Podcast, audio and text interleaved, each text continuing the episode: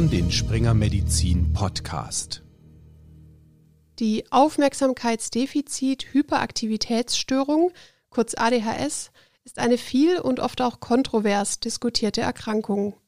Die medikamentöse Therapie, aber auch die weltweit steigenden Fallzahlen sind Thema einiger in der Öffentlichkeit geführter Diskussionen. Doch epidemiologische Studien lassen vermuten, dass dieser Anstieg vielmehr Ausdruck einer besseren Diagnostik ist, als dass tatsächlich mehr Personen an ADHS erkranken. Und das ist eigentlich ein beeindruckender Fakt, denn die Diagnose der ADHS ist nicht einfach zu stellen. Wie bei vielen anderen psychischen Erkrankungen sind vor allem klinische Symptome relevant für die Diagnosestellung. Und diese Symptome können bei Kindern und Jugendlichen unterschiedlich ausgeprägt sein – und auch zwischen den Geschlechtern gibt es Varianzen. Die Diagnostik der ADHS im Kindes- und Jugendalter ist also eine komplexe Angelegenheit und daher möchten wir in dieser Episode einigen Hürden und Fallstricken auf den Grund gehen. Und dafür habe ich mit Dr. Sarah Hohmann gesprochen. Sie ist leitende Oberärztin an der Klinik für Psychiatrie und Psychotherapie des Kindes- und Jugendalters am Zentralinstitut für seelische Gesundheit der Universität Heidelberg und sie leitet die AG ADHS im Kindes- und Jugendalter. Hallo, Dr. Hohmann. Was weiß man denn über die Ursachen von ADHS? Es gibt zum Thema ADHS relativ viele Forschungsinhalte zum Thema Ursachen. Und zwar ist es so, dass man annimmt, dass für die Entstehung von der ADHS-Symptomatik ein Zusammenspiel von genetischen Risikofaktoren und äh, frühen Umweltrisiken relevant ist frühe Umweltrisiken wären sowas wie während der Schwangerschaft, dass die Mütter rauchen oder Alkohol trinken oder auch, dass die Kinder sehr früh zur Welt kommen oder ein niedriges Geburtsgewicht haben. Das wäre sowas, was da so drunter fällt. Und das führt dann im Verlauf zu einer ADHS-Symptomatik oder kann dazu führen, im Zusammenspiel eben mit genetischen Risikofaktoren. Diskutiert wird ja auch ein Einfluss der Hirnentwicklung. Können Sie dazu noch was sagen? Also es ist richtig, die genetischen Risikofaktoren, die man kennt, die Gene, die da verändert sind, kodieren eben dann für Proteine, die wichtig sind, so für Zellmigration im, im Gehirn oder auch Ausreifung von Synapsen, sodass sich das dann auf die Hirnentwicklung auswirkt und man dann schon so ein bisschen so eine Reifungsverzögerung sehen kann. Also das heißt, das Gehirn von Patienten und Patientinnen mit ADHS sieht etwas jünger aus, als es eigentlich sein sollte. Also es ist nicht ganz altersangemessen. Gibt es da denn spezifische Risikofaktoren, die einen zumindest auf die Diagnose ADHS stoßen können? Also tatsächlich ist der genetische Anteil an den Risiken sehr hoch. Das kann man auch daran merken, dass häufig die Patienten nicht alleine in ihrer Familie sind mit der Symptomatik. Also da gibt es äh, sehr viele Befunde zu, dass ADHS was ist, was in Familien gehäuft auftritt. Das heißt, wenn man den Eindruck hat, da sind, wie gesagt, mehrere schon oder man hört, ähm, da gibt es Geschwister oder Elternteile oder irgendwen anderen in der Familie, der, der ähnlich ist, der auch vielleicht schon eine Diagnose hat, dann ist es schon was, was einen dahin in die Richtung bringen könnte. Dann steigen wir mal tiefer in die Diagnostik ein. Zur Kernsymptomatik der ADHS gehören Unaufmerksamkeit, Impulsivität und oder Hyperaktivität. Wenn also ein Kind in diesen Bereichen Auffälligkeiten zeigt, sich schlecht konzentrieren kann, impulsiv ist oder eine gesteigerte Unruhe aufweist, dann sollte an eine ADHS gedacht werden. Aber neben diesen klinischen Symptomen ist es dann wichtig, die Einschränkungen im Alltag zu bewerten, die durch die Auffälligkeiten entstehen können. In der Leitlinie ADHS bei Kindern, Jugendlichen und Erwachsenen heißt es, dass in mehr als einem Lebensbereich Einschränkungen durch die Symptome auftreten müssen um die Diagnose ADHS zu begründen. Wieso ist es denn so wichtig, sich die Einschränkungen in den Lebensbereichen und auch verschiedene Lebensbereiche anzuschauen? Also einerseits ist es ja, das hatten Sie ja schon gesagt, eine klinische Diagnose. Das heißt, wir stützen die Diagnose ja auf Berichte von ähm, Eltern, von dem Patienten oder der Patientin selbst und von Bezugspersonen in der Schule ähm, oder im Kindergarten. Und es ist natürlich schon auch so, dass äh, die Symptomatik sich ja nicht in allen Bereichen gleich auswirkt. Also das heißt, im Kindergarten in der Regel ist es so, dass ähm, noch sehr viel offenere Gestaltungsräume da sind, die Kinder sich mehr bewegen können. Da fällt es vielleicht gar nicht so auf. Ähm, Im schulischen Bereich wiederum werden ja ganz andere Anforderungen gestellt. Man muss länger still sitzen, sich länger auf Dinge konzentrieren, ähm, arbeiten an, an Dingen, was dann natürlich schon auch deutlicher auffallen kann. Ne? Gleichzeitig ist es auch zu Hause vielleicht so, dass die Bedingungen so sind, ähm, dass gar nicht man feststellen kann vielleicht, dass das Kind Auffälligkeiten hat, weil die Eltern sich vielleicht auch nicht damit auseinandersetzen müssen. Also Kind ist in einer Ganztagsschule oder so, äh, müssen sich vielleicht gar nicht mit Hausaufgabensituationen auseinandersetzen oder haben auch gar nicht die Zeit, da so drauf zu achten oder haben selber vielleicht auch ADHS, ich hatte ja schon gesagt, es ist eine genetische Beteiligung dabei, so dass ihnen das vielleicht auch gar nicht als auffällig erscheint. Ne? Deswegen ist es immer wichtig, da mehrere Bezugspersonen oder Bezugssysteme und auch mehrere unterschiedliche Situationen mit heranzuziehen, um zu überlegen, könnten da vielleicht doch auch Beeinträchtigungen da sein oder stimmt es vielleicht auch nicht? Man soll mehrere Lebensbereiche sich anschauen, aber wenn jetzt, sagen wir mal, nur in der Schule eine Auffälligkeit auftritt, dann würde das aber auch schon ausreichen, um eine Diagnose zu stellen. Naja, also das wäre so ein bisschen die Fragestellung. Also wenn jetzt zu Hause man sagen kann, da erkennen die Eltern eigentlich keine Auffälligkeiten. Und es gibt vielleicht noch andere Bezugspersonen, die auch eher den häuslichen Rahmen sehen, die auch sagen, da ist das Kind eigentlich eher unauffällig. Und in der Schule aber ganz eindeutig gesagt wird, da, da gibt es klare Hinweise, dann kann man natürlich auch mal überlegen, gibt es vielleicht auch andere Erklärungsansätze, warum das Kind diese Schwierigkeiten in der Schule hat. Da könnte es ja zum Beispiel sein, dass zum Beispiel, wenn die Eingewöhnung in die Schule noch nicht lange her ist, also das heißt, man eigentlich noch vom Kindergarten kommt und ähm, direkt in der ersten Klasse jetzt äh, erstmal lernen muss, sich vielleicht auch mit dem System Schule äh, so anzufreunden und auch längere Zeiten auf seinem Platz zu sitzen und sich zu melden und so weiter, dann kann das manchmal schon auch noch so die ersten Wochen problematisch sein, auch wenn man kein ADHS hat, einfach weil die Kinder vielleicht noch ein bisschen jünger sind, da noch nicht so eine lange Konzentrationsspanne haben, aus dem Kindergarten anderes gewöhnt sind und sich erstmal umgewöhnen müssen. Also das heißt, das könnte auch zum Beispiel ja was sein, was dann erklärt, warum Probleme auftreten, die in anderen Bereichen noch nicht aufgetreten sind. Also das heißt, ja, es ginge schon auch primär auf schulischer Basis eine Diagnose zu stellen. Aber da sollte man dann durchaus schon hingucken, ob es nicht auch andere Erklärungsansätze geben kann. Daten zeigen ja auch, dass Kinder, die früher eingeschult werden, häufiger eine ADHS-Diagnose erhalten als Kinder, die später eingeschult werden. Was sollten daraus denn für Konsequenzen für die Diagnose gezogen werden? Also was bedeutet das denn für die ärztliche Praxis? Das bedeutet für die ärztliche Praxis vorwiegend, dass man ähm, gerade bei Kindern, die in der ersten Klasse sind, wo die Schulzeit noch nicht so lange andauert, man, wenn möglich, einfach noch ein bisschen zuwarten muss ne? und einerseits vielleicht die Lehrer auch ein bisschen ins Boot holen muss, er erläutern muss, dass Kinder vielleicht auch noch ein bisschen unreifer sind, wenn sie schon sehr früh eingeschult worden sind und da auch das vielleicht noch altersgemäß ist, dass sie das noch nicht können, ne? längerfristig sich konzentrieren und auf dem Platz sitzen bleiben und sich immer melden und nicht reinreden und solche Dinge, dass sie vielleicht auch noch bisschen mehr Gewöhnungszeit brauchen und man ihnen auch etwas mehr Chance geben muss, da anzukommen. Andererseits natürlich auch, und da gehen ja auch die Trends in die Richtung, dass man vielleicht davon absehen sollte, Kinder schon sehr früh einzuschulen, sondern dass es vielleicht doch auch gut ist, abzuwarten, bis sie wirklich dann in einem Alter sind, wo das vielleicht auch besser funktionieren kann. Und welche Erkrankungen können denn fälschlicherweise als ADHS diagnostiziert werden? Bei ADHS ist es ein bisschen äh, schwierig, weil die häufigen Komorbiditäten oft auch die Differentialdiagnose sind. Was häufig so im Raum steht, sind Störungen des Sozialverhaltens. Die können auf der einen Seite oft komorbide auftreten, also das heißt, es gleichzeitig vorhanden ist.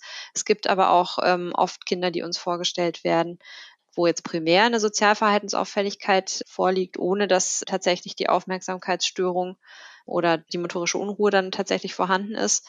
Also das sind so so Dinge, die man gegeneinander abwägen muss.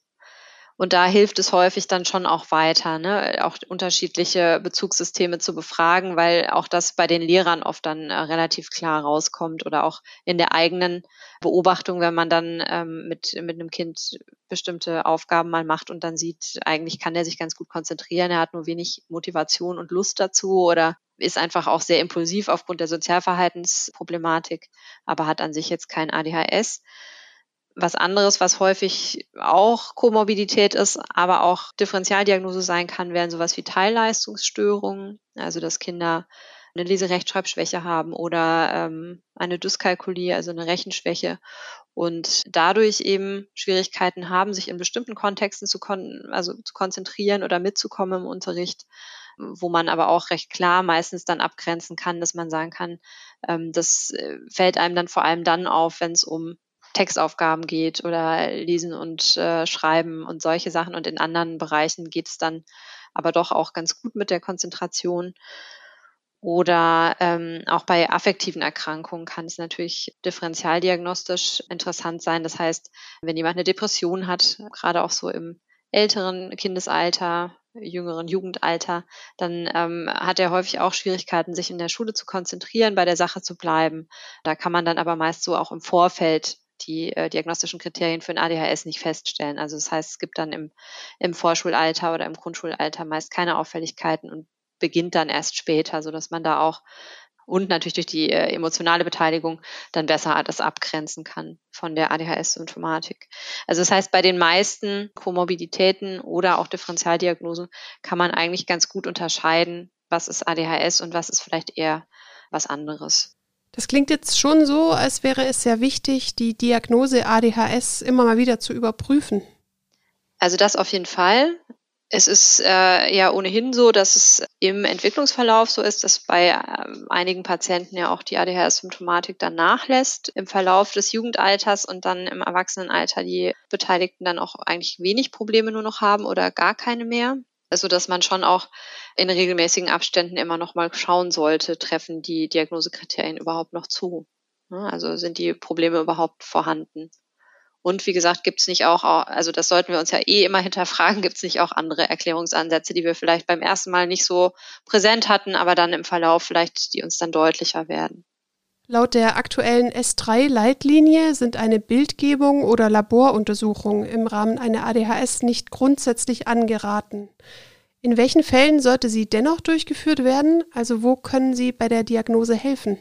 Also Laboruntersuchungen oder Bildgebung sollten natürlich immer dann gemacht werden, wenn man vermutet, dass es eine somatische äh, Ursache gibt für die Symptomatik. Also das heißt, wenn man vermutet, dass doch irgendwie, weiß ich nicht, in der Familie sehr viele irgendwelche Schilddrüsenerkrankungen haben und dann könnte das vielleicht irgendwie eine Überfunktion sein oder sowas. Ne? Oder man soll ja immer untersuchen, auch ähm, neurologisch die Patienten, wenn ich jetzt irgendwelche Anhalte in der, in der Untersuchung habe, dass da irgendwas auffällig ist und ich dann sage, vielleicht ist doch irgendwas im Gehirn, was man sich genauer anschauen könnte, was dann die Symptomatik erklärt und auch gar nicht ADHS ist, dann ähm, natürlich sollte man diese ganzen Untersuchungen veranlassen genauso ein EEG, also Hirnstrommessungen, weil man natürlich auch sagen kann, wenn es ähm, Hinweise darauf gibt, dass es vielleicht ein epileptisches Geschehen ist, sollte man das natürlich auch mit abklären.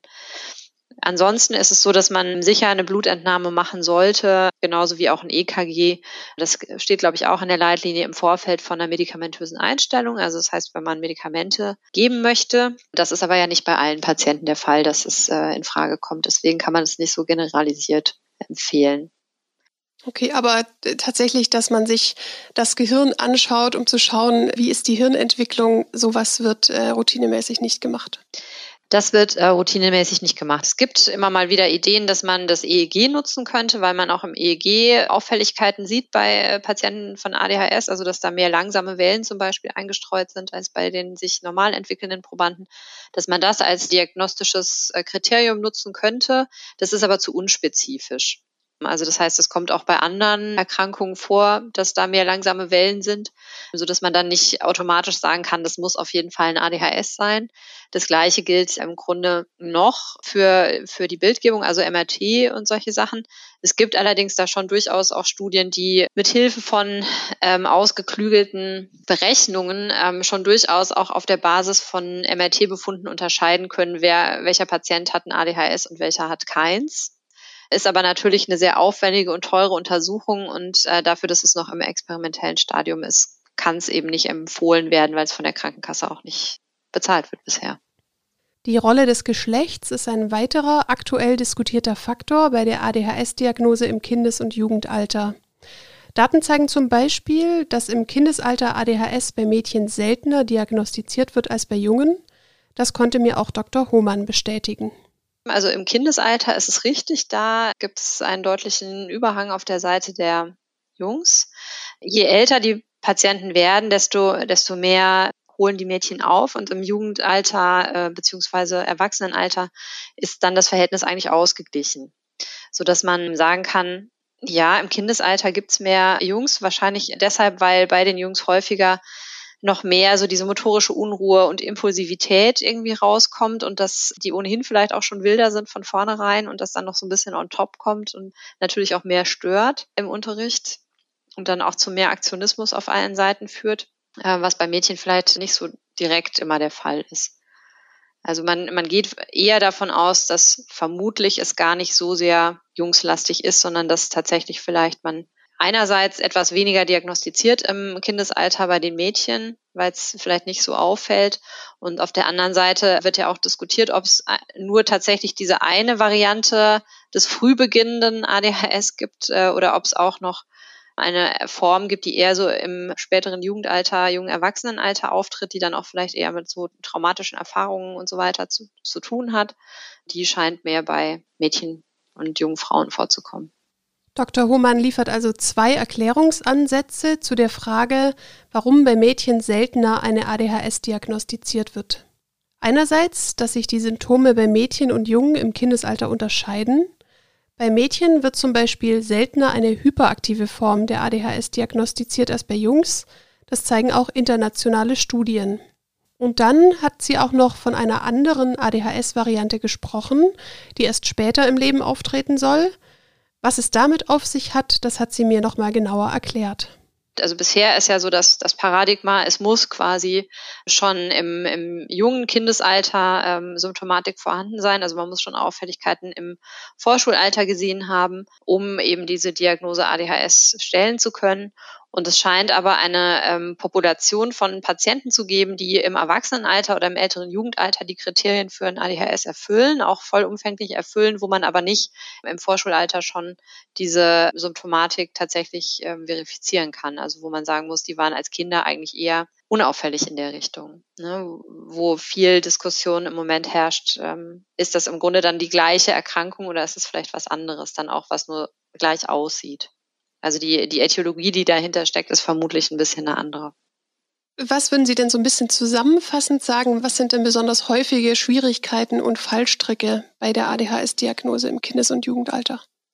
Also ich denke, was so ein bisschen die Schwierigkeiten sind, ist, dass einerseits man sagen kann, so die ADHS-Symptomatik ist ja was, was sich auch in der Allgemeinbevölkerung zeigt. Also das heißt, die meisten Menschen sind in irgendwie einem Ausmaß, manchmal unaufmerksam oder ablenkbar oder auch impulsiv oder auch eher motorisch unruhig, äh, die einen mehr, die anderen weniger.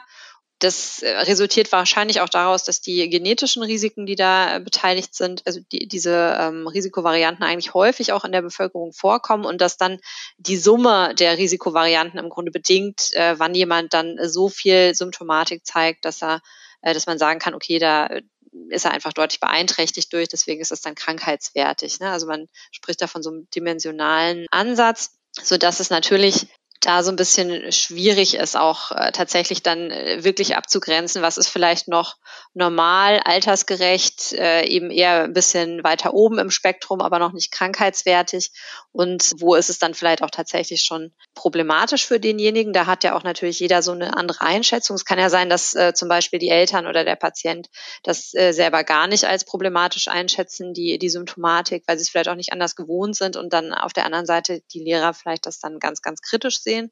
Und da liegt natürlich auch so ein bisschen die Problematik darin, dass wir jetzt nicht wie in der Somatik jetzt sagen können, wir nehmen jetzt mal Blut ab und haben da einen Marker und wenn der jetzt zu, also zutrifft, dann ist es ein ADHS und wenn nicht, dann hat er keins, der Patient. Ne? Also, sondern es ist ja schon wirklich sehr klar auf das klinische Urteil, auf die Fremdbeurteilung, auf die Eigenbeurteilung ähm, durch den Patienten und äh, die Angehörigen oder die Lehrer fokussierend. Und wir haben wenig objektivierbare Maße da drin. Das ist eben so ein bisschen das, was es schwierig macht.